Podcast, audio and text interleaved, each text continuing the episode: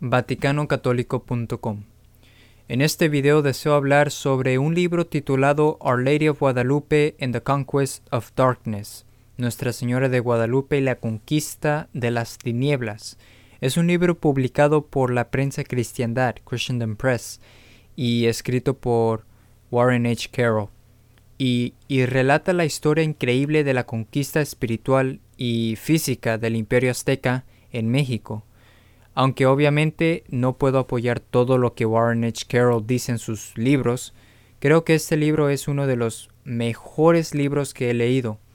Hace poco leí nuevamente el libro, de hecho es muy corto, y casi la mayor parte trata con la época anterior de la aparición de Nuestra Señora de Guadalupe en 1531 y cómo Hernán Cortés y sus compañeros conquistadores españoles derrocaron al imperio azteca. Y lo que es demasiado fascinante de esta historia es que no solo se trata de leer sobre las posibilidades que ellos lograron en derrocar a este imperio, sino que también la cultura demoníaca que estaba tan profundizada en el culto de los aztecas. El imperio azteca pudo haber sido la cultura más malvada en la historia de la humanidad, así como señala Carroll en la página 8 de este libro, nos dice, cito, varias gentes primitivas habían practicado ocasionalmente sacrificios humanos y algunos habían practicado canibalismo. Nadie ha hecho lo mismo en una escala remotamente cercana a la de los aztecas. Fin de cita. Es bastante interesante que la serpiente fuera un símbolo usado por todo el imperio azteca y en cada aspecto formal de su culto. El centro de su templo principal donde se llevó a cabo incomprensibles sacrificios humanos más elaborados y masivos, estaba cerrado por un muro que se llamaba, comillas, el muro de serpientes. Cuando estaban desgarrando los corazones de sus víctimas, mientras las sacrificaban, sus ayudantes reproducían sonidos de tambores de piel de serpiente. Se oían estos sonidos en el fondo mientras sacrificaban a la gente y dirigiéndolas al templo para ser sacrificadas. Sus templos estaban cubiertos con imágenes de serpientes, uno de sus ídolos principales tenía muchas figuras diabólicas cerca de su cuerpo con colas de serpientes.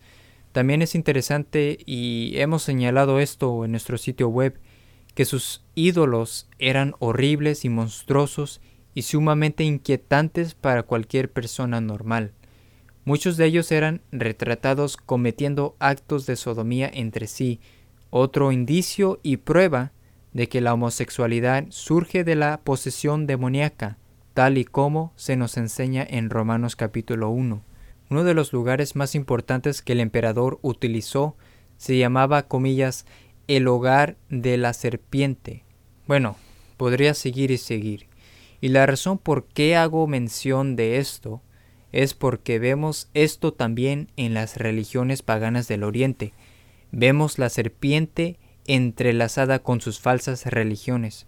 Y esto es muy importante porque sabemos del libro de Génesis que la rebelión original contra Dios fue provocada por, comillas, la serpiente que representaba al diablo.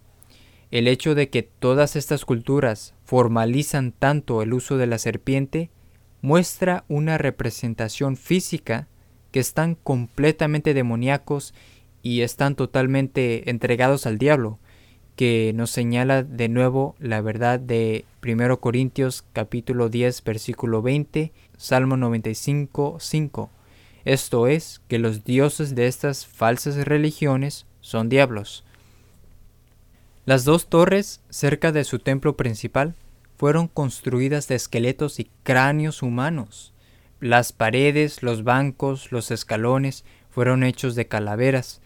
Solo hablando de los cráneos que los españoles vieron cerca del templo, fueron capaces de calcular la existencia de al menos cientos de miles, solo en el número que ellos vieron.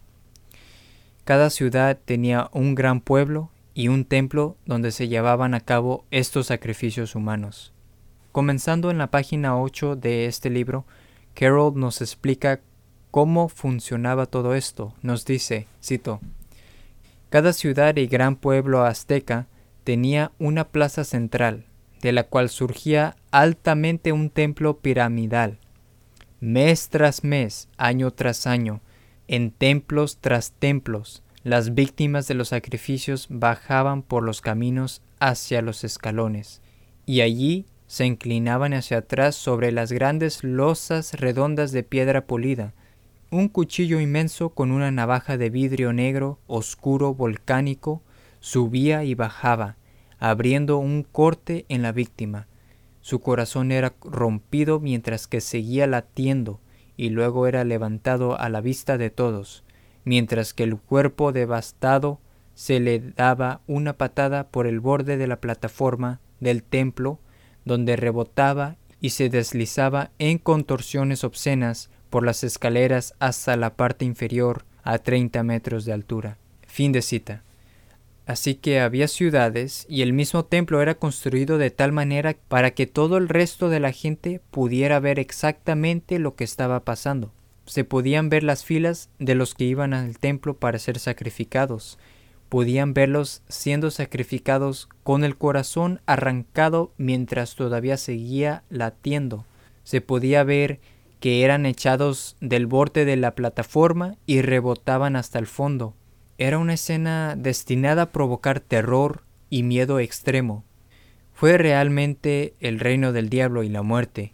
De hecho, Carroll cuenta la historia de la dedicación del año 1487 del nuevo templo azteca donde más de 80.000 fueron asesinados por cuatro días y cuatro noches.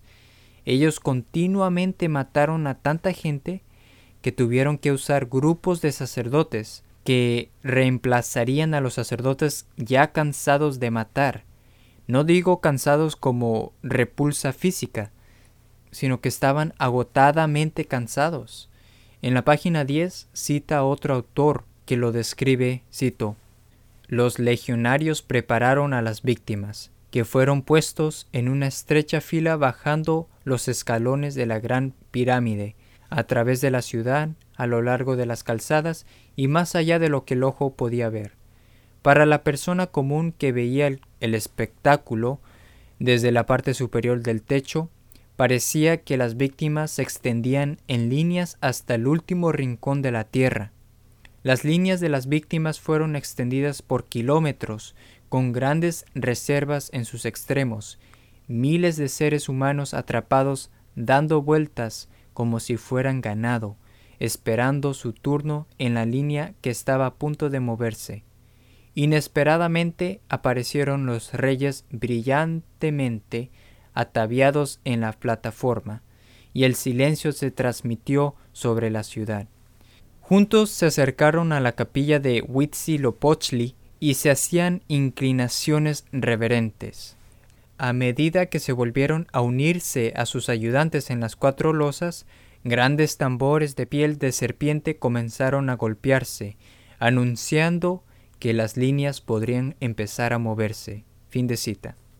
Este periodo de la historia humana es considerablemente impresionante por varias razones no solo se tuvo el enfrentamiento de dos civilizaciones ajenas y de hecho mundos ajenos porque el nuevo mundo se estaba descubriendo, los indios en el continente americano, la mayoría de ellos nunca habían visto u oído a los europeos, algunos de ellos creyeron que los europeos eran de hecho de otro mundo e incluso dioses.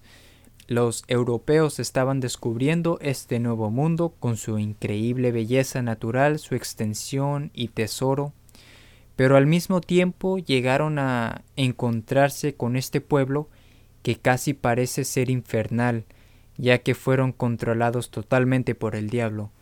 Tuvo que haber sido una experiencia impresionante para los cristianos católicos de España que, si bien no todos ellos, por supuesto, eran de la moralidad del más alto nivel, muchos de ellos creían en la verdad de Cristo y aceptaron el hecho de que los que están fuera de Él están en tinieblas. Les tuvo que haber sido impresionante el encontrarse estas personas que tan sorprendentemente confirmó esa verdad y que vivían en un reino enteramente dedicado al reino del diablo. Y es fascinante que algunas de las batallas principales se libraron por los conquistadores para el control del templo demoníaco y la zona donde tenían su principal dios diabólico entronizado en su santuario.